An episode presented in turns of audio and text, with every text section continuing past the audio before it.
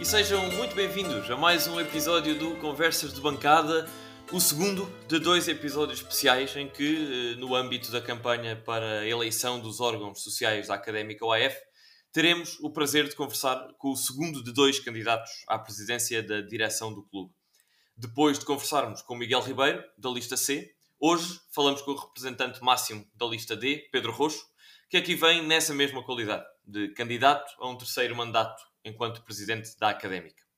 A entrevista de hoje será conduzida por mim, Henrique Carrilho, e pelo António Sanches.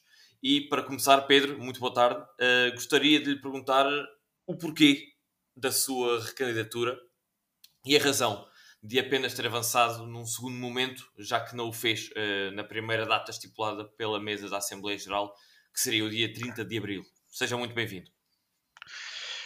Olá, boa tarde. Primeiro que tudo, agradecer-vos, uh, agradecer a todos aqueles também que, que nos ouvem uh, e agradecer, acima de tudo, terem o, o trabalho de tentar todas as, as semanas com, com, o vosso podcast passar uma ideia própria daquilo que, que, que, se está a passar na, na, na, académica e isso creio que também é salutar e é isso também que, que faz da académica grande é esta toda esta divergência de, de opiniões mas que ao fim de cabo, ao cabo eh, todas para o mesmo, que aquilo que se pretende é que a académica que amanhã seja melhor que hoje e depois, e depois da amanhã melhor que amanhã. Eh, mas começando pela, pela questão que me, que me coloca, eh, e essa resposta já a dei por diversas, por diversas vezes, tem sido uma, uma resposta, tem sido uma pergunta quase transversal a todas, a todas as entrevistas que tenho, que tenho dado, mas para dizer que, e tenho usado muito esta palavra, que foi um, um imperativo de consciência, não poderia, obviamente, abandonar a académica eh, numa fase eh, difícil como aquela, como aquela em que está. Eh, Obviamente que, que, numa, primeira, numa primeira fase, e isto eh, também é público, eh, houve mais que uma situação para que a lista eh, não tivesse sido apresentada, eh, uma lista eh, em que eu estivesse, e até poderia nem ter eh, acontecido. Agora, primeiro estava a decorrer um processo de uma SAD, de, de, apresentação de uma SAD, e já tinha sido por nós pedido que essa SAD pudesse ser apresentada ainda antes da, eh, da, apresentação de listas, porque achávamos e continuamos a achar que se isso tivesse sido feito, que abriria a, as portas a que pudessem aparecer mais listas, porque de facto eh, as pessoas ficariam com condições para implementar, para implementar os, seus, os seus projetos e poderiam se calhar aparecer outras pessoas com, com outros projetos, porque passariam a ter os meios, que é isto que de facto também tem faltado muito à académica, são os meios para se poder implementar projetos e ideias. Eh, depois, eh, e também não é segredo para ninguém, eh, porque, e eu também sei aquilo que passei no último ano e nem nunca virei, nem nunca deixei de assumir as minhas responsabilidades, mas procurei, com um conjunto de pessoas, até bastante alargado, alguns consensos e tentámos criar uma lista que fosse uma lista de consenso e que nem partiria comigo como, como cabeça de lista, até porque achámos que de facto seria eh, também bom eh, dar uma nova imagem, eh, mas na qual eu estivesse presente, fazendo parte da solução, mas não obrigatoriamente comigo à frente, porque não estou agarrado a nenhum lugar.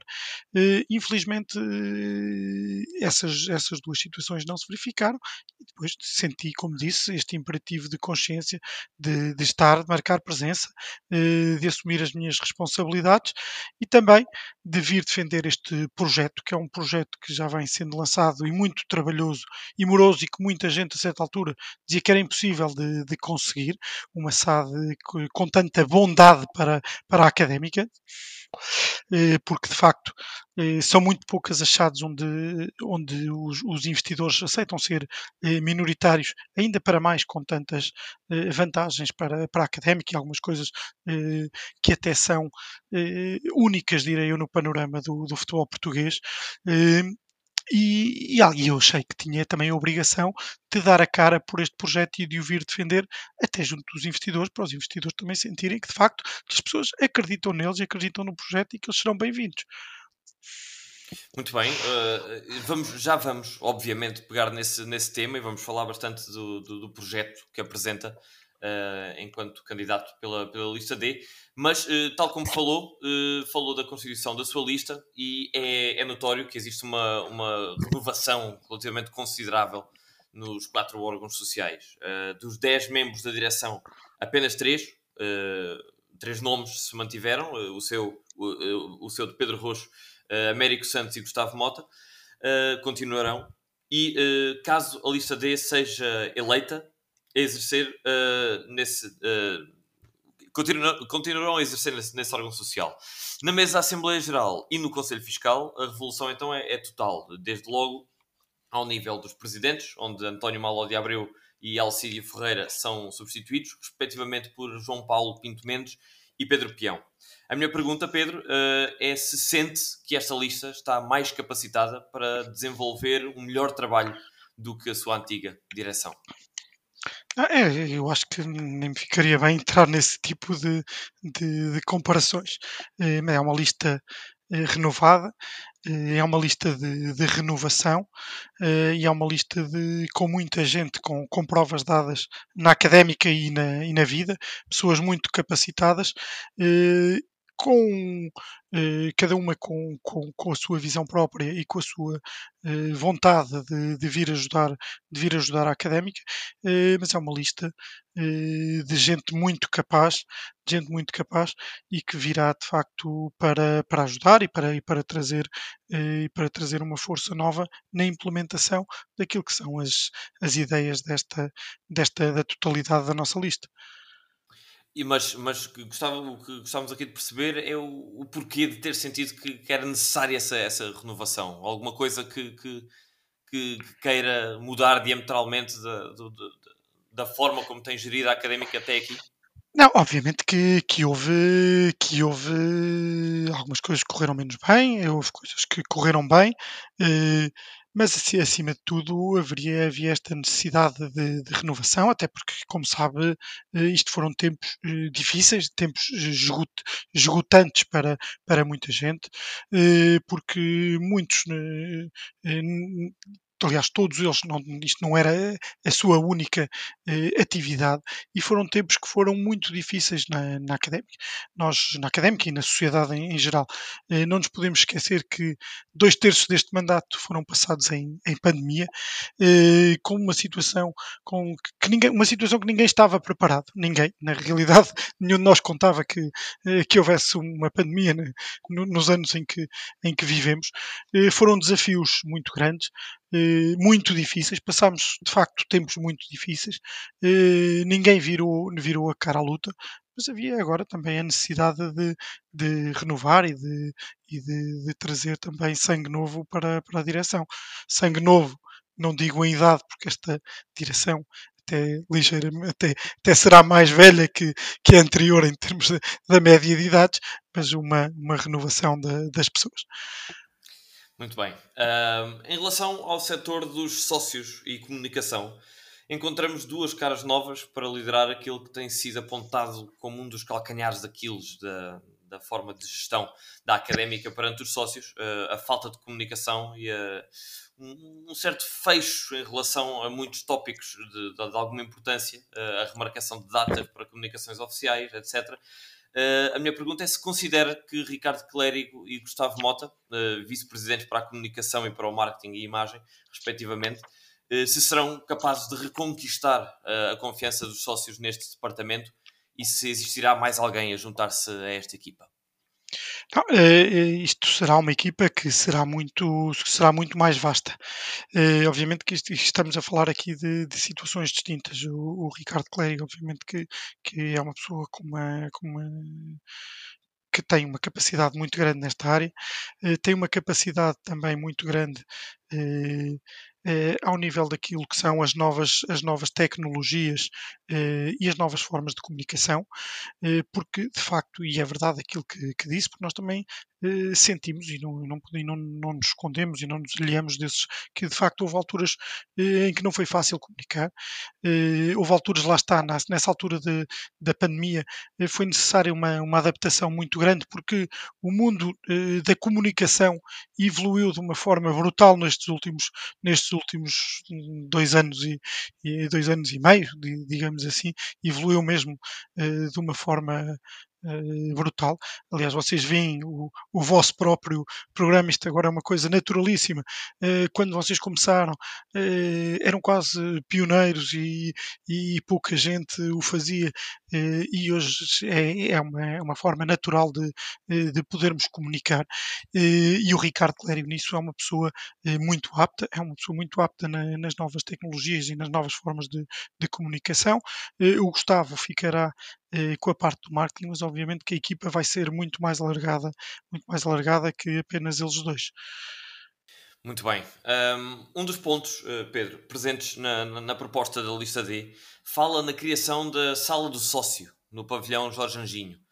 Um, a minha pergunta é se, se, podia explicar um bocadinho melhor de que é que se trata esta, esta sala, esta ideia, e que, com que intuito é que, é que planeiam criar.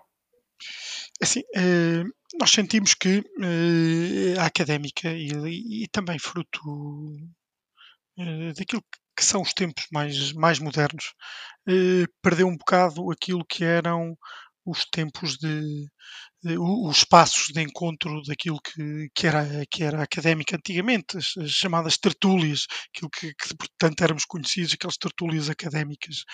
Eh, e, os, e, e, no Jorge Anjinho eh, era mais no espaço do café, no momento não é possível porque, porque está, tem um arrendamento de longo prazo, um espaço comercial, mas o, o pavilhão Jorge Anjinho, se calhar não é do vosso tempo, mas é do meu, sempre serviu muito de, de, de espaço de convívio, para essas, para essas mesmas tertúlias.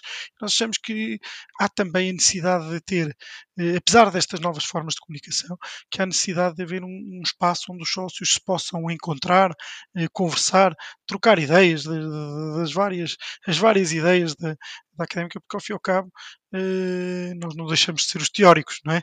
E, e, e precisamos também desses, desses espaços de, de convívio para, para podermos uh, debater, uh, para podermos viver a académica. Ao fim e ao cabo é isso que se pretende, é tornar, é, é tornar espaços de, de convívio horrível.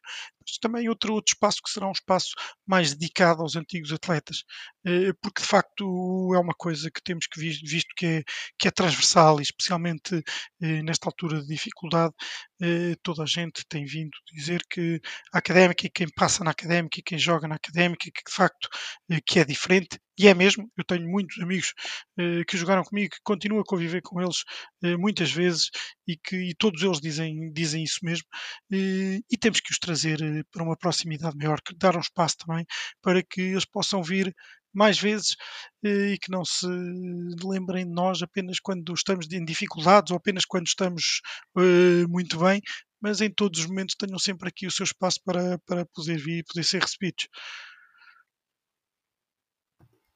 Claro. Uh, boa tarde, junto-me agora eu à conversa, António. Boa tarde, Henrique. Boa tarde, ouvintes. Boa tarde, Pedro. Uh, Entende-se com bastante clareza que, apesar uh, do projeto Athlon, já nos vamos uh, debruçar sobre o projeto Athlon mais à frente, mas que, apesar deste projeto ser apresentado como um projeto para a, para, a, para a académica, independentemente de quem venha a ocupar os órgãos sociais da mesma, este, é o, este projeto é o grande alicerce da candidatura da lista D. Uh, antes de mais, acho que vale a pena perguntar, em caso de algum contratempo, de alguma votação desfavorável ou qualquer outra circunstância que possa inviabilizar a implementação do projeto, a lista D tem um plano B e, manter, e manter-se ao leme da, da Briosa ou deixará o cargo ao dispor de quem o quiser vir a tomar com outro projeto? Não, não temos um plano B. Nós não pomos sequer uh, em questão uh, que, caso ganhemos as eleições, que isso possa ocorrer ocorrer. Uh, temos total confiança no trabalho que, que, tem sido feito, naquilo que temos apresentado, uh, na forma transparente como tem sido, como tem sido transmitido todo este processo. Uh, e por isso é que também nos batemos para que esta votação tivesse sido, fosse antes das eleições porque de facto é um projeto para a académica, mas também temos a certeza de que se as pessoas nos confiarem em nós para tomar conta, será eh, com essa também já com esse pressuposto e com essa garantia de que a seguir eh, passará eh, o projeto o projeto SAD que é o sustento é a sustentabilidade financeira e estrutural daquilo que, que poderá ser o nosso, o nosso projeto, mas estamos certos que poderia ser também o mesmo sustento financeiro e estrutural de outros projetos, e por isso sempre dissemos que, que era para a académica e não para nós, para, que, para que a Atlan pudesse entrar, ser um parceiro e que mais candidatos pudessem ter vindo a eleições. Então, deixa-me só perguntar, António, uh, não estava não estava previsto no, no, no, nosso plano, mas quer isso dizer então, Pedro, que em caso de haver, e temos sempre de colocar essa, essa hipótese, de haver essa, esse contratempo, essa votação desfavorável, uh, a sua direção colocará o lugar à disposição? Nós não, não colocamos sequer essa, essa hipótese, acho que ficará a partir do momento em que, em que nos deem, sabem que eh, de facto é, é, a única solução que nós colocamos neste, neste momento é eh, esta, esta hipótese de, de SAD que na nossa opinião até já deveria, já deveria ter sido votada. Certíssimo. Uh, caso a lista D seja realmente eleita e o acordo com a investidora Athlon seja aceito pelos sócios, para além da prioritária liquidação das dívidas da ACOAF, nomeadamente para com os funcionários, claro. A que outras medidas pretende dar prioridade? Obviamente que há aqui algo que não podemos dissociar que, que é o futebol que é o futebol profissional eh, que já tem eh, um tempo curto eh, para para a preparação da próxima da próxima temporada. Nós já temos, já temos estado a trabalhar eu com um conjunto de pessoas já temos estado a trabalhar, a preparar a próxima época, obviamente sem vincular a académica, porque as ideias eh, da outra lista podem ser eh, totalmente diferentes da, da nossa, eh, sem vincular a académica a isso, mas eh, com o compromisso já que, com algumas pessoas, nomeadamente com o treinador e alguns, e alguns eh, jogadores, mas depois iremos dar eh, prioridade também eh, à reformulação e à reestruturação eh, interna, primeiramente, daquilo que, que, que será um, alguma visão que nós temos da académica e que pretendemos implementar a mais breve trecho possível. Obviamente que primeiro iremos eh, terminar um estudo que já começou a ser feito, mas que precisa depois agora ainda de alguns passos, eh, nomeadamente na área dos, dos recursos humanos, eh, para depois fazer, começarmos essa reestruturação, mas que irá começar também logo a breve trecho. Sim, senhor. Um, importa realçar, já que estamos a entrar aqui no, no assunto da, da, parceria com a, com a Athlon, importa Realçar que já houve uma sessão de esclarecimento no passado dia 26 de abril. Dedicaram-se sensivelmente duas horas eh, a esclarecer questões relacionadas com este assunto. Convidamos os nossos ouvintes a, a escutar essa sessão de esclarecimento se ainda não o tiverem feito. É na, na sequência desta sessão de esclarecimento que conduzimos esta conversa. Não tencionamos repetir questões que já tenham sido colocadas uh, nessa sessão, mas sim trazer novas perguntas para a mesa. Uh, durante essa sessão foi afirmado estão, que. Estão abertas também está aberto também um e-mail e para que isto seja claro, Exato. claríssimo, está aberto também um e-mail para que sejam colocadas eh, novas questões, algum esclarecimento que seja eh, necessário fazer, eh, mas também reafirmar que isto, creio que é inédito em Portugal, todos os, os elementos e todos os contratos que forem, que estão para, para ser assinados eh, com a Atlan eh, foram disponibilizados aos sócios e por isso os sócios sabem exatamente aquilo que, que irão votar sem estar nada escondido, sem nada debaixo da mesa. É precisamente aquilo que irão votar. Em termos de transparência, que creio que este processo é inatacável. É próprio ter-se mesmo criado uma comissão independente que tenha analisado e aconselhado e, e até eh, negociado algumas premissas da, do, próprio, do próprio contrato, eh, creio que atestam a transparência desta, desta proposta e por isso, e também reafirmando, está um e-mail em aberto ainda para que as pessoas possam colocar as questões que, que, vejam, que vejam que ainda não estão, eh, que ainda não ficaram totalmente elucidadas para poderem fazer. Certo. Recordamos já agora aqui, o e-mail é dúvidas. Uh, durante essa sessão foi então afirmado uh, que, em caso de sumo do projeto por parte dos sócios, não haveria qualquer tipo de penalização para a, para a académica.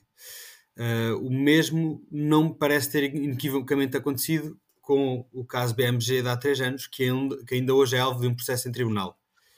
Não pretendemos aqui falar do, do passado, mas apenas perguntar a potencial perda desse caso jurídico e consequente obrigação de pagamento de 650 mil euros não se encontra contemplada no anexo disponibilizado aos sócios. Existem outras potenciais dívidas da académica, tal como esta, que não se encontram contempladas no anexo?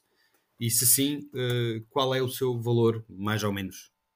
Obviamente que essa será a mais significativa e de um, de um, que tem um valor e que tem um valor significativo. Eh, poderão haver pequenas questões, mas nenhuma com, com esse grau de importância. Mas essa não foi colocada por, eh, por, um, por um, simples motivo, e como o doutor eh, Afonso Pedrosa eh, explicou, obviamente que ele será a pessoa, a melhor pessoa para, para explicar este assunto, eh, até porque é da área dele, mas a académica fez também um pedido reconvencional ou seja, nós achamos que essa dívida que não é devida, eh, pelo contrário, nós achamos também eh, que temos ainda direito e isso não decorre de não ter sido votado favoravelmente, mas sim de, de, outras, de outras questões. Mas de maneira que, como, como o Dr. Afonso Pedrosa eh, disse, é um assunto que, que está no, eh, no jurídico e, e, e, por ele acho que, que, deve ser, que deve ser tratado. Mas simplesmente por isso é que não foi contemplado. Todas as outras eh, dívidas significativas estão contempladas no dívidas que de facto são dívidas e que a académica assume como tal, estão contempladas no, no anexo. Certo, sim. Uh, Pedro, no ponto 5.2 do acordo parasocial, surgiu-nos aqui uma dúvida e gostávamos de esclarecer. Uh, Lê-se que, e passo a citar, a SAD será gerida por um Conselho de Administração composto por cinco membros, eleitos para mandatos de três anos, três dos quais desempenharão obrigatoriamente funções executivas e dois dos quais uh, funções não executivas. Relativamente à sua composição, é adicionado que uh, a investidora designa dois administradores, uh, ambos com funções executivas, e a, e a ACOAF designa três administradores, sendo que dois deles desempenharão obrigatoriamente, e aqui a nossa dúvida, funções executivas. Portanto, segundo aqui as nossas contas, das cinco pessoas que, que constituem este, este conselho, portanto, três executivas e duas não executivas. Se das executivas duas delas são obrigatoriamente da Athlon. Uh, haverá aqui alguma gralha ou estamos nós uh, a não perceber uh, dois elementos da académica com funções executivas? Consegue-nos esclarecer no relativamente conselho, a esta composição? No conselho, de, no conselho de Administração, a académica terá três, três elementos e o, e o investidor terá dois elementos. Sim. Uh, mas, que... mas, dentro da, da, da, parte com funções executivas, quantos estarão da académica?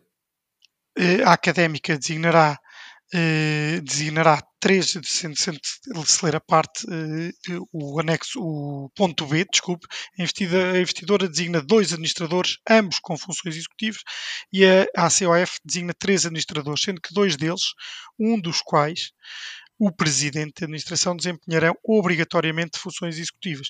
Isto quer dizer que a académica poderá ter dois ou três uh, executivos, sendo que, e isto era um ponto que também já vinha até da, da primeira proposta de SAD que apresentámos com o BMG, isto para a questão de a académica ter sempre a obrigatoriedade de ter o seu presidente, o seu presidente da, da OAF também como presidente e ser membro executivo e presidente executivo uh, da Sociedade Anónima Desportiva, porque isto também, uh, e é uma questão que um, o tempo também nos faz aprender com, com, com os erros uh, que já foram cometidos noutros, noutros sítios. e nós vemos que onde houve problemas foi onde onde o presidente, de facto, presidente da sociedade desportiva, não é o presidente do clube. E acho que isso é sempre um passo perigoso que, que pode ser dado. Nós, eh, pelo menos eu que esteja a ver de memória, eh, não me recordo de nenhum de, nenhum caso onde tenha havido problemas entre a sociedade desportiva e o clube. Obviamente também não me lembro nenhum da sociedade desportiva fosse maioritária, mas, eh, mas, mas mesmo nas, nas minoritárias eu não me recordo de nenhum clube onde tenha existido um problema eh, em que o, onde o presidente fosse também o presidente do clube fosse o presidente da, da sociedade desportiva. Eu acho que isso é logo o garante para que eh, os interesses do clube eh, estejam, estejam devidamente salvaguardados e que haja uma só voz a falar e não haja essa, essa dissonância. Já agora perguntar-lhe, Pedro, uh, quem é que vai integrar este Conselho por parte da Académica? Isso ainda não está, deste momento, eh, completamente definido, eh, até porque eh, o, os, os, administradores poderão não ser obrigatoriamente elementos, elementos da lista. Ok, ok, isso é um ponto Sim, importante. Já agora, por falar de, de Constituição, uh, tal como o Pedro já referiu aqui, uma das pessoas que tem liderado, uma, uma das pessoas de destaque nas negociações com este com, com a Athlon, tem sido o Afonso Pedrosa. Uh, salta à vista agora na candidatura da lista D que Afonso Pedrosa não está presente. A saída de uma pessoa de referência neste assunto não poderá ser mais um entrave às negociações? Uh, e quem é que irá, como que substituir, não. entre aspas, o Afonso Pedrosa neste capítulo? A questão foi. Uh foi uma questão de transparência da, da, nossa parte, porque achámos que entrar eh, num processo eleitoral eh, com eh, a pessoa que se verificarem nos últimos tempos, eu próprio tenho me tentado afastar um pouco dessas mesmas apresentações, porque acho que a nível de, da transparência e, e apregoando nós que, que isto é um processo para a académica e é eh, estando o Dr. Afonso Pedrosa eh, como candidato a uma lista, eh, iria, iria de facto eh, colar bastante o projeto a essa lista e não era isso de facto aquilo que pretendíamos. Aquilo que pretendíamos é que o Dr. Afonso Pedrosa continue a representar a académica e a defender os interesses da académica como bem o tem feito e que agora não se apresentasse, mas que lidere este processo e que o leve, e que o leve até ao fim. Muito bem. Uh, abre-se aí então uma, uma, porta para, para Afonso Pedrosa, ainda que não membro da, da lista, possa continuar a participar? Na, não é esse, não é essa, não assim, é, é, é, pretendemos que ele continue eh, a terminar as conversas até que a SAD eh, esteja, esteja devidamente eh, executada e implementada. Mas não pretendemos, não pretendo com isto vir a dizer que será o Dr. Afonso Pedrosa a pertencer ao Conselho de Administração nomeado pela Académica. Não é isso hum. que, que nos está para que fique bem, bem explícito. Bem, pelo, okay. pelo contrário, e por uma questão de transparência, é precisamente o contrário. Mas isto também para, e agora para deixar aqui explícito, porque eh, atualmente, atualmente, mesmo nos estatutos da SEDUC, eh, isto também já se verifica. Os administradores, pode haver administradores da SEDUC que não sejam elementos da direção. Ok. Isto, é, isto sai também daquilo que já era a composição dos estatutos da própria, da própria SEDUC. Na, na SEDUC já, já podem eh, existir elementos que não, que não façam parte da, da direção. Muito bem, muito bem. Obrigado pelo, pelo, pelo esclarecimento. E agora, Pedro, uh, vamos saltar aqui um bocadinho mais em detalhe para, para o projeto Athlon. Uh, e pedir-lhe só porque, infelizmente, o tempo que temos não é ilimitado, uh, algum poder de síntese na, nas, nas, respostas, um bocadinho mais técnicas. A primeira, Uh, Sim, tenho... é primeiro que tudo dizer que eu não sou um técnico. E, exatamente, exatamente. Eu tento, Até... eu tento, falar de uma forma calma e ponderada para tentar explicar a toda a gente. Obviamente que se eu fosse um, um jurista, uh, se calhar o discurso iria-me sair de uma forma muito mais fluida, porque tem a capacidade de explicar as coisas técnicas de uma forma que eu não tenho. Eu, eu se calhar, as perguntas que me vai fazer uh, são as mesmas perguntas que eu coloquei e que obviamente para tentar responder de uma forma mais explícita eh, tenho que, que, que, que fazê-lo eh, de uma forma mais calma, mas, mas, mas vamos Muito lá, vou, vou, vou, tentar. Muito bem. Uh, sobre a questão financeira uh, e pronto, e, e, o projeto que envolve então a, a parceira Athlon, uh, e porque há uma série de questões base que permanecem em, em vários sócios, vou-lhe perguntar primeiramente acerca do passivo da académica. Qual é o valor aproximado do passivo da SEDUC neste momento uh, e que parte deste passivo tem como criador o organismo autónomo de futebol e uh, que, segundo por isso entendemos, uh, não será cobrado. É verdade aquilo que, que, está a dizer, porque há uma parte muito significativa do passivo que é o organismo autónomo de futebol. A nossa intenção é que esse passivo de facto que não na totalidade, mas uma parte, que não seja cobrado, eh, mas sim transformado eh, em ações. Será a parte, será a parte com que o organismo autónomo de, de futebol transformará em ações e, portanto, essa dívida eh, será anulada. O restante passivo, que será de cerca de 5 milhões e meio, o passivo real, porque também há passivo que já não é cobrável, há passivo que não é cobrável já, os outros cerca de 5 milhões e meio de passivo cobrável, nós queremos que estes 4 milhões e 900 conseguiremos eh, fazer face a ele, se não na totalidade, na quase totalidade, eh, na quase totalidade do, do passivo. Então, eh, para, para ver se, percebemos, são 5,5 milhões o passivo real desta parte quanto externo. A... Externo. Ok, que não que é não, da, da não... OAF.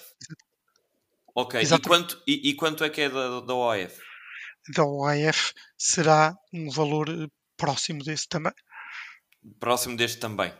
Okay, sendo portanto, que haverá uma parte, sendo, sendo, que haverá uma parte que será eh, há uma, uma parte do passivo do OF, eh, ou seja, a dívida mais premente, eh, será paga neste primeiro, também neste, nestas primeiras, nestas primeiras três. Depois, e porque isto também é uma questão de, de vermos, o próprio organismo autónomo de futebol eh, tem as suas receitas e continuará a tê-las, eh, e o próprio organismo autónomo de futebol a, a breve trecho conseguirá também eh, ultrapassar o seu passivo e passar e passar a uma situação líquida eh, positiva muito rapidamente, porque eh, não havendo dívida para eh, para pagar, eh, que o OF eh, tem feito isso, não é? Porque é o, dono, o único detentor da sociedade desportiva e tem substituído a sociedade desportiva e tem, e tem, colocado esse capital e por isso é que o montante está, está nestes valores, deixando de haver essa necessidade, o próprio organismo autónomo de futebol passará a ter uma situação líquida positiva em pouco tempo. Certo. Uh, foi também dito na, na, sessão de esclarecimento uh, na sala de imprensa do, do estádio uh, que a académica, isto passo a citar, a académica interessa gerar receitas para que o investidor mais tarde não tenha o direito a receber aquilo que colocou no clube, acrescido de 50%. Quer isto dizer, Pedro, que pode haver nesta parceria um conflito de interesses? E relativamente a essa receita que será necessário gerar, qual é o plano da sua lista? Não, isto é, isto vamos ser muito, muito claros. Eu quando digo, quando disse que isto que era uma, que era uma SAD eh, inovadora, é mesmo uma SAD, uma SAD inovadora. Eh, e é uma SAD eh, que pretende que de facto que as duas partes trabalhem. E isto tem o que? A académica, a académica, como a conhecemos, continuará, obviamente, a seguir o seu caminho, até porque é maioritária. Mas a académica eh, terá que sentir também eh, a vontade de, eh, e os seus dirigentes, os seus trabalhadores e quem, quem tiver a dirigir a académica, de continuar a trabalhar e ter os seus objetivos para gerar o máximo de receitas possível, possíveis.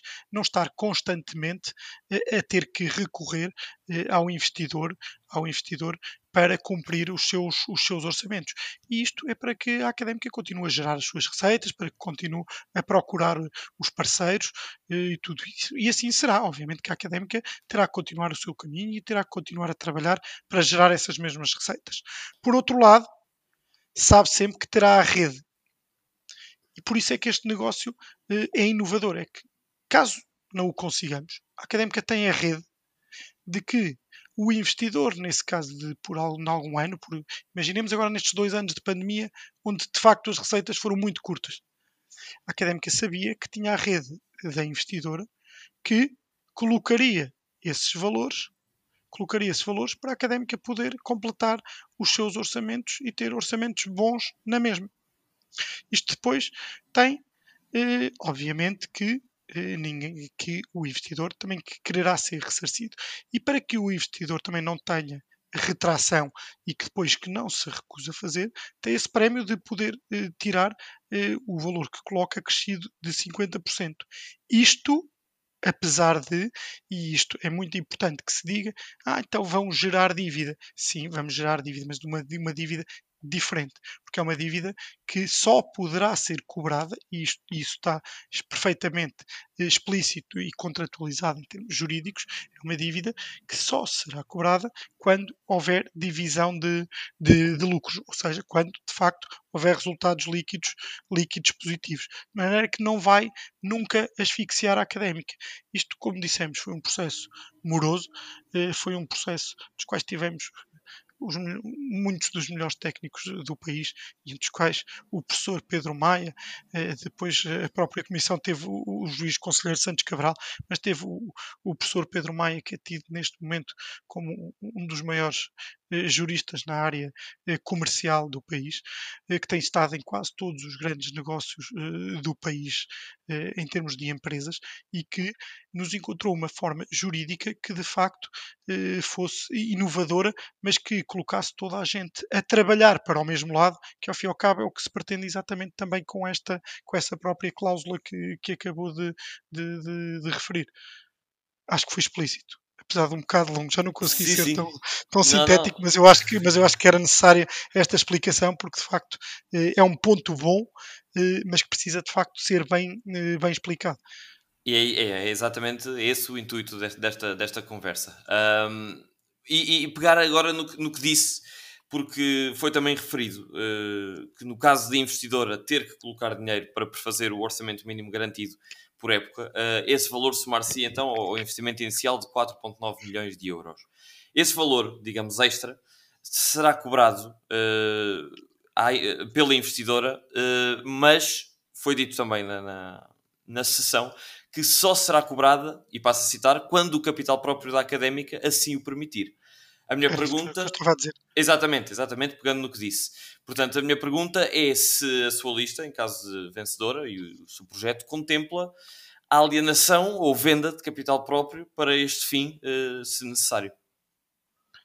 Venda de capital próprio como a académica não pode uh, estar a alienar não pode alienar na mesma uh, património sem autorização do, do organismo autónomo de, da, uh, Assembleia Geral do organismo autónomo de futebol na, na mesma. Exato. Então, como é que a académica as, pretende. As, as, as, regras aí funcionam exatamente na mesma, eh, como funcionam agora como, como SEDUC. Ok. Então seria sempre preciso uma aprovação dos sócios exatamente. para esses efeitos. Sim, para alienar, para alienar património, para alienar capital. Isso decorre exatamente da mesma forma eh, como, decorre, como decorre agora. Certo. Um, Perguntar-lhe, Pedro, uh, se ao final do período máximo do acordo, ou seja, 10 ou 15 anos, a académica não conseguir gerar valor, o valor suficiente para ressarcir a investidora, as tais 1,5 vezes o investimento total da mesma, o que é que está previsto acontecer? Não está, não está, não está previsto acontecer nada. É, foi simplesmente eh, em termos eh, financeiros, obviamente que nós sabemos que a própria investidora, e eles obviamente têm consciência disso, que tem, este negócio também tem risco para eles, Aliás, o professor Pedro, Pedro Maia disse isso. Obviamente que os, todos os negócios têm riscos para, para todos os lados, mas que o risco maior, neste caso, e por aquilo que, que é o, o próprio negócio do futebol, que não é um negócio tão simples quanto isso, porque é um negócio que não deixa de depender de um jogo, não é? Que terá um risco maior para eles, e, mas, mas é um risco que eles sabem que, que pode acontecer e, e, pronto, estão dispostos a correr, a correr esse risco. Certo. Uh, outra questão que se levantou foi a possibilidade de a Athlon vender a sua participação de 49% no capital social da, da ACOAF a terceiros. Caso a académica não exerça esse direito, o direito de preferência que tem nessa eventualidade, o comprador dessas ações fica obrigado a cumprir o contrato de investimento e o acordo para social assinados entre a académica e a Athlon? Sim, fica. Isso também foi respondido, né? Foi, exato, né? exatamente. Sim, e, sim. e, por isso é que nós ficámos com essa dúvida. Não será, uh, no mínimo, vamos dizer, estranho uh, o terceiro elemento estar-se a reger por um contrato que não foi ele que, que, estipulou? São, são, as regras, são as regras do negócio, mas que, que obviamente era uma, uma exigência da nossa parte e que, e que, que eles aceitaram, porque de facto eh, eh, quando fizemos o, negócio e para que eles o possam eh, transmitir, porque nós estamos a fazer o negócio com a Atlan, é com eles que temos eh, que negociar. E a partir do momento que está negociado, se eles quiserem eh, transmitir, será com, com as mesmas regras, obviamente. Muito bem.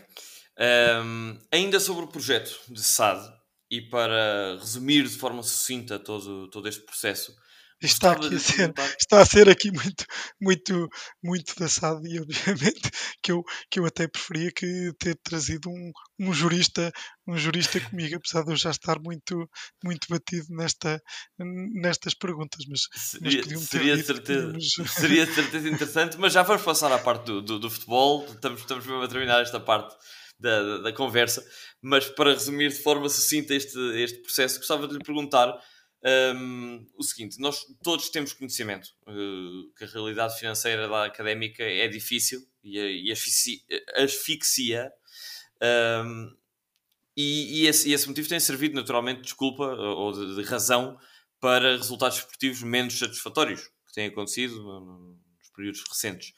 Caso este processo, ou, uh, peço desculpa, caso, caso esse projeto seja validado pelos sócios, até que ponto é que estes problemas financeiros deixarão de o ser, uh, ou deixarão de ser o maior entrave ao sucesso desportivo do clube uh, a curto, médio prazo?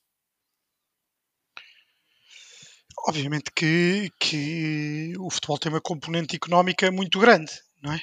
Uh, e nós vemos que normalmente os clubes que têm mais dinheiro são os que estão na, na, nos primeiros lugares, nos primeiros lugares da, da tabela.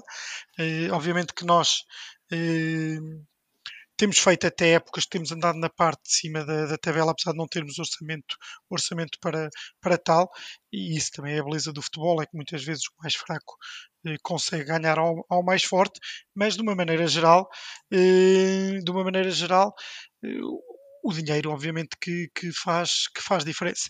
E nós estamos a crer que, que sim, que havendo essa disponibilidade financeira, eh, havendo a hipótese até eh, da académica, eh, poder dar eh, melhores condições ainda a todos aqueles que, que ali trabalham, eh, que a académica terá outras condições para, para atingir o sucesso desportivo.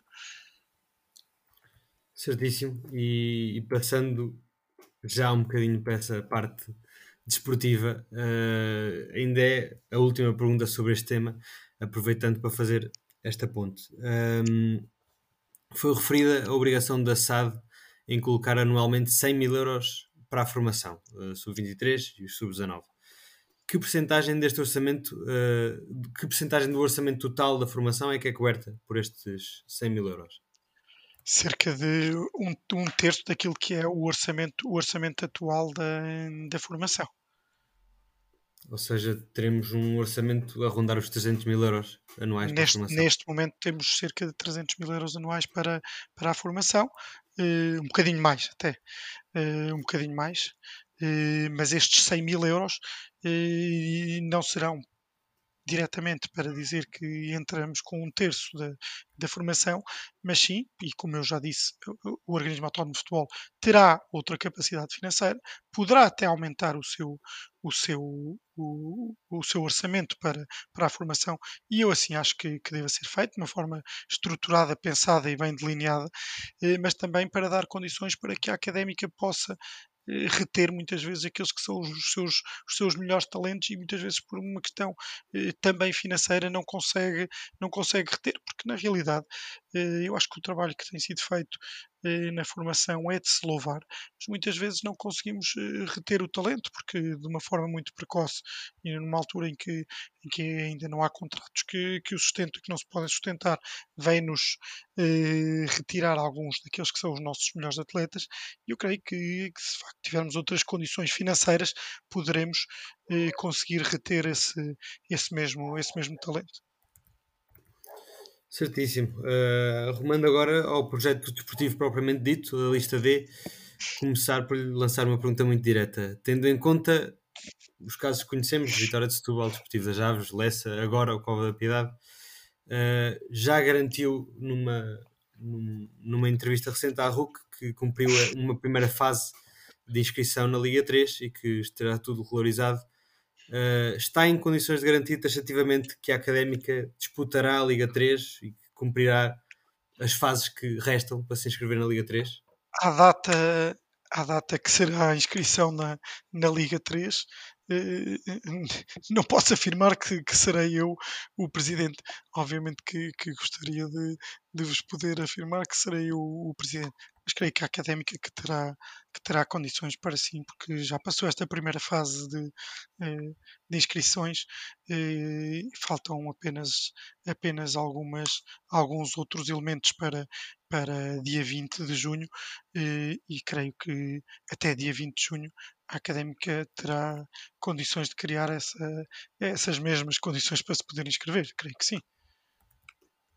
Certíssimo. Um, no seu programa é referida a promessa de, e, e, cito, criação de um plantel competitivo para atacar a subida à Liga 2. Se a sua lista for eleita, poderemos contar com este objetivo de subir a divisão já na próxima temporada? Não, ou idealizam um projeto sustentável a médio e longo prazo de subida já disse, à já disse, já afirmei isso mais que uma vez.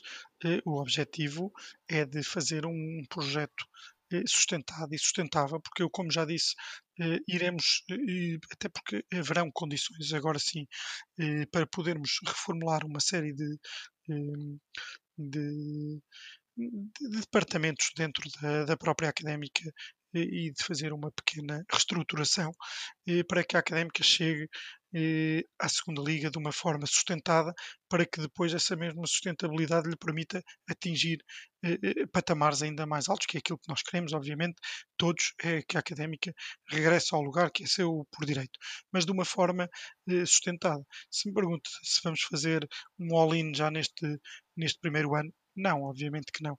Vamos, vamos, vamos sustentar, vamos tentar criar um plantel sustentável, obviamente que para ganhar eh, todos os jogos, eh, mas que será um projeto sustentado e com o objetivo da subida eh, a dois anos.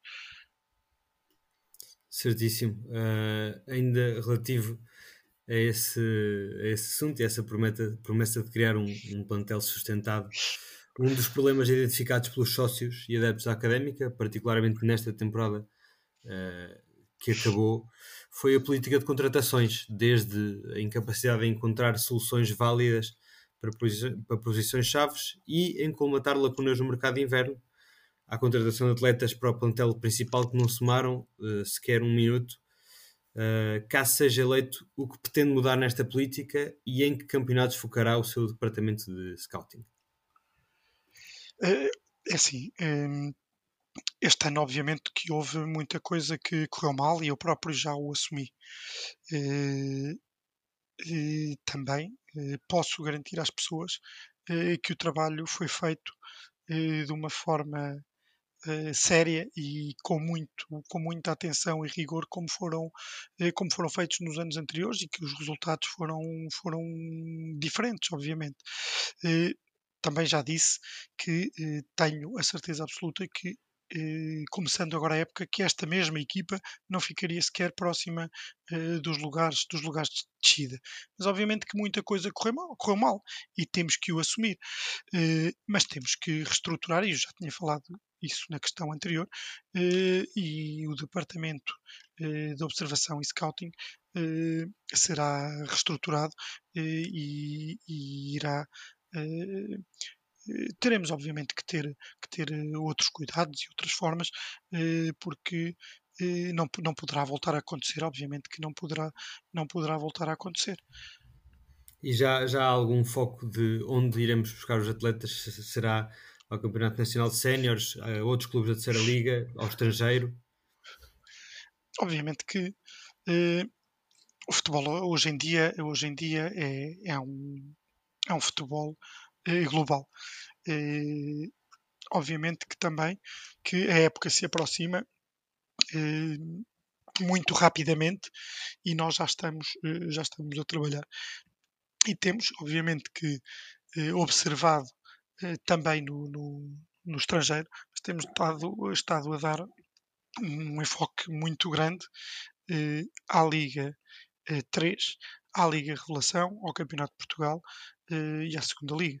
Temos estado a dar um enfoque muito grande nessas ligas, uh, sendo que obviamente poderemos, uh, em alguns casos também, e ter que ter que ir recrutar ter que ir recrutar ao estrangeiro em algum, em algum caso pontual, obviamente, porque também sabemos que Portugal não deixa também de ser atrativo e o futebol português em termos de negócio por isso, por pelas próprias regras que temos eh, relativamente eh, eh, ao mercado estrangeiro e nomeadamente ao Brasil, que depois que também serão, poderão ser mais-valias também financeiras para, para a académica e também não nos podemos dissociar disso e deixar de ver que o futebol é um negócio global.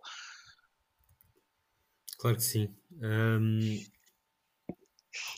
Após uh, a rescisão do contrato de Fernando Alexandre, foi noticiado, foi noticiado há poucos dias, uh, quem é que vai ser o responsável pelo, uh, por liderar a política do futebol profissional e da formação da académica, caso vença as eleições? Irá proceder a alguma reformulação ao nível estrutural deste departamento? sim, e sim, eu já disse que, que papel terá disse que anunciarei, Luís Santarino, que anunciarei uh, depois, de, depois, das, depois das, das eleições. Ok, certíssimo. Então ainda não há nenhum nome para revelar. Mas não, haverá. Já disse que uh, acho que não, que, não, que não é a altura que, que deva ser. Uh, que não é a altura okay. para, para se revelar. certo, mas esse cargo de diretor desportivo, como, como, ocupava, como ocupava o Fernando Alexandre, manter-se-á. Manter-se-á, sim. Certíssimo. Caso a sua lista seja, seja eleita, iremos ver uma aposta mais séria na formação. Terá, terá, poderá ter também outras funções, o diretor desportivo. Eh, poderá também coordenar, coordenar o departamento de scouting ter uma leitura também mais transversal sobre a ligação entre eh, a formação, especialmente eh, os, os sub-19 e a sua passagem ao futebol sénior, mas manter-se assim. Exatamente, e era, era mesmo aí que íamos focar-nos, uh, lembrarmos um bocadinho algum, estraguei, alguns... Estraguei-vos a pergunta. Não, não, não, não, de forma nenhuma. É, é, perguntar um bocadinho por aí, porque nas últimas épocas temos vindo algumas jovens promessas uh, que não, se, não, não têm sido inscritas. O Costinha na, na época uh, passada, o Pedro Pinto, o Leandro também na época passada. O Vasco só foi inscrito a meio desta, de, desta época. Uh, caso a sua lista seja eleita, vamos ver uma, uma aposta mais séria na formação, reforçada pela atual situação financeira do clube? Nós temos visto uma aposta séria na, na formação. Eh, a questão, muitas vezes, também se trata de uma questão financeira e também temos que ver o, o próprio crescimento do, dos atletas. Eh, se virmos o, o Costinha o ano passado, eh, não era um atleta que fosse um titular absoluto dos, dos sub-23, bem pelo contrário, o Leandro teve, teve mais minutos do, que, do que o próprio Costinha, como referiu. obviamente, que, e o Leandro é um jogador que contamos agora, que achamos nesta mesma política de crescimento dos jogadores e de aposta na, na formação, eh, o Leandro teve um ano de empréstimo ao, Olhanense, eh, que correu bem, teve um, pelo meio uma lesão, mas que, que, o Leandro acabou por fazer uma, uma boa temporada. Eh, o Pedro Pinho também, que teve na Liga 3 na, na, na São Joanense e que achamos que são atletas que poderão regressar e que poderão ser, ser mais valias. Eh, mas isto dizendo que aquilo que nós tínhamos vindo a afirmar de que eh, os resultados de, de, desta política de, de formação eh, virada para o atleta e não para, para os resultados, apesar dos resultados dizerem que a académica continua no, continua no, no top 6 de, da formação em, em Portugal, apesar dos resultados dizerem, dizerem isso mesmo, a política é de, de crescimento do, do, próprio, do próprio atleta e que isso iria demorar algum tempo até termos esse respaldo na equipa principal, mas creio que, que já se começam a ver, a ver resultados, porque este ano de facto apareceram, apareceram vários jovens a jogar, a jogar várias vezes na, na, equipa, na equipa principal e, como disse, outros completaram o seu crescimento noutros lados, outros na, na equipa de sub-23, outros até do sub-19 eh, estarão preparados para, para, para passar diretamente. Obviamente que, que não vou estar aqui já a dizer os nomes, mas já tivemos conversas também com, com, com alguns, com alguns sub-19, nos quais lhes transmitimos as nossas, as nossas ideias eh, para o seu futuro, eh, mas acho que, que, será uma política que eh, a curto prazo eh, terá eh, uma visibilidade ainda maior. Claro, claro. Não lhe perguntamos então nomes específicos do sub-19, mas olha, por acaso o Henrique teve no jogo uh, em que o Leandro se lesionou, penso que foi uma lesão na clavícula, não foi? Foi o Xavi, o Xavi Venâncio é que, é que O Xavi, o Xavi Venâncio, exatamente. O Xavi, o Xavi é... que também estava, que também estava emprestado, emprestado ao Olhanense, também estava, também estava a fazer uma, uma boa temporada e de facto teve esse infortúnio também do, agora já na fase final. O, Leandro já terminou a temporada a jogar, o Xavi não. Eh, o Xavi de facto também estava a fazer uma boa, uma boa temporada, eh, mas terminou a época com, com essa lesão. A do, a do Leandro foi numa fase mais prematura da época, o que lhe permitiu já agora também terminar a época novamente já num patamar, eh, num patamar alto. E podemos contar com estes dois nomes mais o do Pedro Pinho para a próxima época? vamos, eh, vamos ver. Eu nunca, já disse que não queria estar, estar a revelar aqui, mas são jogadores com quem, com quem já falamos, já falámos Sim. e que já sabem qual é a nossa, a nossa posição para, para o futuro deles. Ótimo, ótimo, ótimo. Seguindo para a hierarquia um bocadinho mais acima dos jogadores, eh, falando do treinador, já tem identificado um perfil de treinador para a sua equipa principal. Quais são os principais traços que pretende ver uh, no próximo treinador da Académica? Não queria estar muito uh, a abrir o leque, senão vão começar as, especulações relativamente, relativamente ao, ao, treinador e também já não faltam assim tantos dias para que ele possa ser, para que ele possa ser apresentado.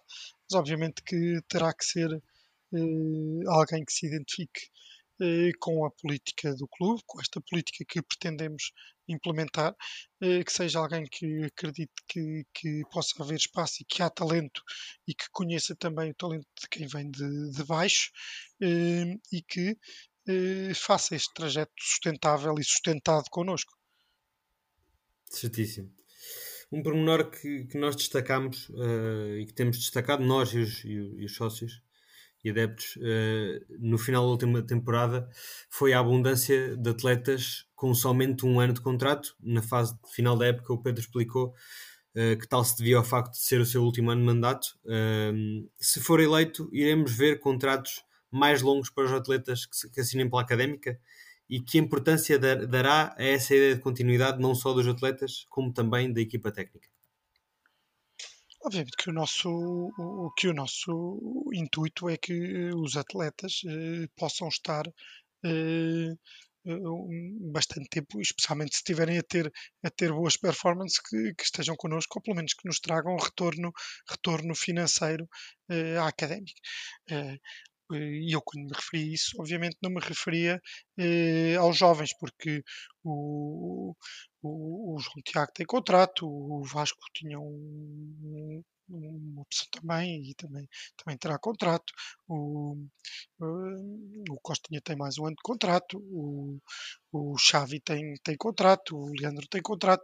Obviamente que nós, nós estamos a falar uh, desses jogadores, estamos a falar de outro perfil, de outro perfil de, de jogadores. Uh, mas uh, o nosso objetivo, e como eu estava a dizer, como estava dizendo, se queremos fazer um projeto uh, a dois anos e de uma forma sustentada e sustentável, obviamente que haverão, haverão vários jogadores que terão que ter um, um contrato com uma longevidade maior obviamente, isso acho que é decorrente da, da própria, das próprias palavras e do, do projeto que eu, que eu vos disse. Mas deixa-me só, uh, Pedro, fazer-lhe uma pergunta muito direta, uh, porque é algo que, que, se, não, se não foi inédito, foi perto disso. A rotatividade no banco da académica a nível de treinadores tem sido enorme. Perguntar-lhe, como já tem frisado tantas vezes a palavra sustentável, um projeto sustenta sustentado, se vai haver uma mudança radical nesta política de contratação de treinadores ou se, se porque tem sido sempre justificado como fruto das circunstâncias, a equipa não, não, não está a render o que devia, não está a ter os resultados que devia, a força da chicotada psicológica. Perguntar uh, se vai haver uma mudança radical nesse sentido e se, mesmo com as circunstâncias uh, que, que, decorram de, das épocas, se se vai dar um bocadinho mais de suporte e de estabilidade à equipa técnica que for uh, contratada pela sua lista ou pela sua direção. Ora bem, obviamente que eh, este ano foi uma época, uma época uh, muito atípica. É? Primeiro porque ninguém contava que, que isto pudesse correr uh, da forma que correu e obviamente que isso também condicionou as nossas, as nossas decisões. Agora, na época anterior, o Rui Borges, por exemplo, tinha feito a temporada, a temporada completa e começou, e começou esta, esta, nova, esta nova temporada. Mas obviamente que este ano, e estando a correr tão mal como está, pergunta-me se, se todas as chicotadas foram, foram bem feitas. A verdade, a verdade é que, que se calhar não produziram o efeito que nós, eh, que nós, eh, que nós queríamos, porque senão eh, as coisas teriam, teriam sido outras. Agora, nós também não podíamos ser nós próprios a tirar a, a toalha ao chão e a não tentarmos mudar o, o rumo dos acontecimentos.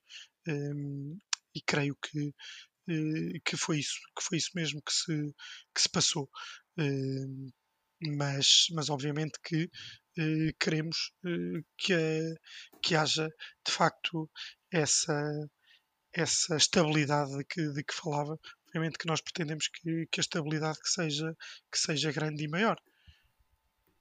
Sim, e, e por fim, para finalizar esta parte do futebol, uh, uma, uma coisa que eu gostava de salientar, que foi um dos principais termos do seu programa eleitoral, é o ADN Briosa. Não é? No mesmo, uh, fala-se numa aposta num ecossistema de referência para captar, desenvolver e reter os melhores talentos. Numa altura em que é sabido que o clube tem perdido capacidade de segurar jovens de todos os escalões, até para outras equipas na região do centro, como pretendem inverter esta tendência?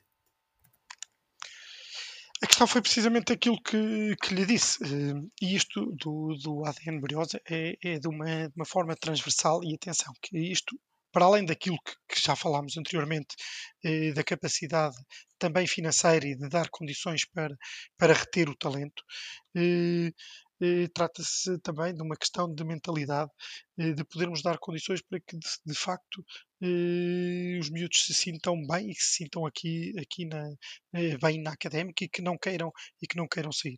Mas temos que lhes dar eh, essas mesmas condições para que eh, eles se identificam, e isso acho que se identificam com, com a académica, porque como eu já disse, eh, isto fala-se muito dos, dos resultados e até de, dos resultados, e aqui há um mito aqui que eu queria, que eu queria desfazer, que é, muita gente olha para a tabela e diz, a académica esta semana no distrital perdeu, perdeu com, contra a equipa, não sei. As pessoas têm que ver que muitas vezes, em escalões muito baixos, por exemplo, muitas vezes os, os sub-14, que são, ou seja, o escalão é de sub-15, ou seja, os sub-14 serão os jogadores de primeiro ano, aqueles que não estão a ser utilizados na equipa de sub-15 que está na primeira divisão nacional, estão a fazer o campeonato de sub-17 do distrital. Isso, eh, três anos, muitas vezes a diferença para os jogadores com que eles vão jogar é de três anos, o que nestas idades é brutal, é brutal, mas dar-lhes uma capacidade para que no ano seguinte, na tal equipa eh, da primeira divisão nacional, eh, estejam aptos para, para, para discutir com os melhores e a prova disso mesmo é que a Académica eh, tem-se mantido sempre na elite do, do futebol eh, de formação eh, todos os anos, porque esse crescimento eh, nós não nos importamos tanto com esses, com esses resultados, mas sim que o jogador tenha a sua hipótese de, de crescer. Eh, isto eh, não é só prática da, da académica, é prática dos, dos clubes que, que, melhor trabalham, que melhor trabalham na formação. Obviamente que alguns eh, recorrem a, a, clubes parceiros e têm clubes eh, geridos pelo, pelo, pelo, próprio, por esse clube, têm outros clubes que eles próprios ajudam na gestão e, e competem com outros, com outros nomes, mas isto no, no futebol de formação tem sido quase, quase transversal. E isso era um mito que eu gostava aqui de desfazer, porque muitas vezes estamos a ser injustos para, para os próprios miúdos que, que depois uh, veem esses comentários e ao cabo estão a jogar contra, contra jogadores com 3 anos a mais, 3 anos a mais que eles. E, e depois os resultados, obviamente não se pode exigir que sejam os mesmos porque não está tão um período de crescimento e isto faz, faz parte uh, do, próprio, do próprio crescimento deles. Muito bem, Pedro, só para terminar, uh, aliás, antes de terminarmos esta, esta conversa, um, queria-lhe só perguntar uma coisa, uh, como falou ainda há pouco de reter os jovens, de ter contratos mais longos com, com, com jogadores, com treinadores, etc. Perguntar-lhe muito diretamente se reconhece capacidade negocial, poder negocial por parte da académica para conseguir atingir esses objetivos, porque sabemos que, que é raro neste tipo de, de escalão onde a académica se insere, uh, neste momento, haver esse tipo de, de poder e, e haver esse, esse, poder dos clubes conseguirem uh, reter os jogadores com contratos de longo termo, os jogadores e treinadores. Obviamente que uh, isto não é, é, é passa-se exatamente connosco aquilo que, que, se passa que se passa com os outros. O poderio económico uh, faz sempre faz sempre diferença. Obviamente, obviamente que sim, e seja no futebol ou em qualquer, ou em qualquer outra, outra área de negócio. Eh, mas por isso mesmo, e, e achamos que com este, com este parceiro eh, e com estas condições que poderemos eh, contornar esse, esse problema, porque de facto passaremos a ter outras condições, pelo menos para sermos ressarcidos, ou sermos, para pelo menos sermos ressarcidos de uma forma melhor para, para, para a própria académica. Obviamente que que respondendo à sua questão, sim, passaremos, passaremos a ter, eh, com a criação da, da, da SAD e com, com, o desafogo financeiro, passaremos a ter outra capacidade negocial. Muito bem. Para concluir, Pedro, gostava de lhe dar a oportunidade de se dirigir aos sócios e explicar, afinal de contas, eh, fez a mesma pergunta ao outro candidato, perguntar, afinal de contas, porque é que deve uh, o sócio que está a ouvir votar em si nas próximas eleições no dia 4 de junho. É, acima de tudo, uh, os sócios, aquilo que, que, sabem é que tem aqui alguém determinado, uh, que nunca virou a cara à luta. Uh, em qualquer dificuldade, deu sempre a cara. nos momentos mais difíceis e até numa pandemia, esteve sempre presente. lutou sempre para que, para que tudo corresse pelo, pelo melhor obviamente que cometeu erros e, e os assumiu, eh, mas que eh, neste momento tem atrás de si uma equipa renovada, tem também atrás de si um projeto que eh, um projeto estruturado e assente numa sustentabilidade financeira que já foi analisada por todos os sócios, que é conhecida de todos os sócios e de uma forma transparente poderá ser implementada e poderá ser de facto o, o, futuro, o futuro da académica e de uma forma, de uma forma risonha, porque lá está. E isto eu repito que é muito, que é muito importante. Eh, temos eh, algo que foi devidamente estruturado, pensado e que já passou pelo, pelo crivo de várias pessoas eh, e que foi de uma forma transparente ao encontro daquilo que eram várias ideias de várias pessoas ligadas à académica e à sociedade para que a académica tenha, tenha sustentabilidade. Eu acho que isto eh, é muito importante, isto, e lá está, como eu disse, eh, o reconhecimento, porque eu sei que também há esse reconhecimento da parte de, de muitos associados de que sempre estive presente, nunca virei a cara à luta e aqui estarei, aqui estarei para isso mesmo e para continuar a lutar e para fazer a académica voltar aos lugares que todos nós desejamos. Obrigado. Muito obrigado, Pedro, por esta, por esta entrevista.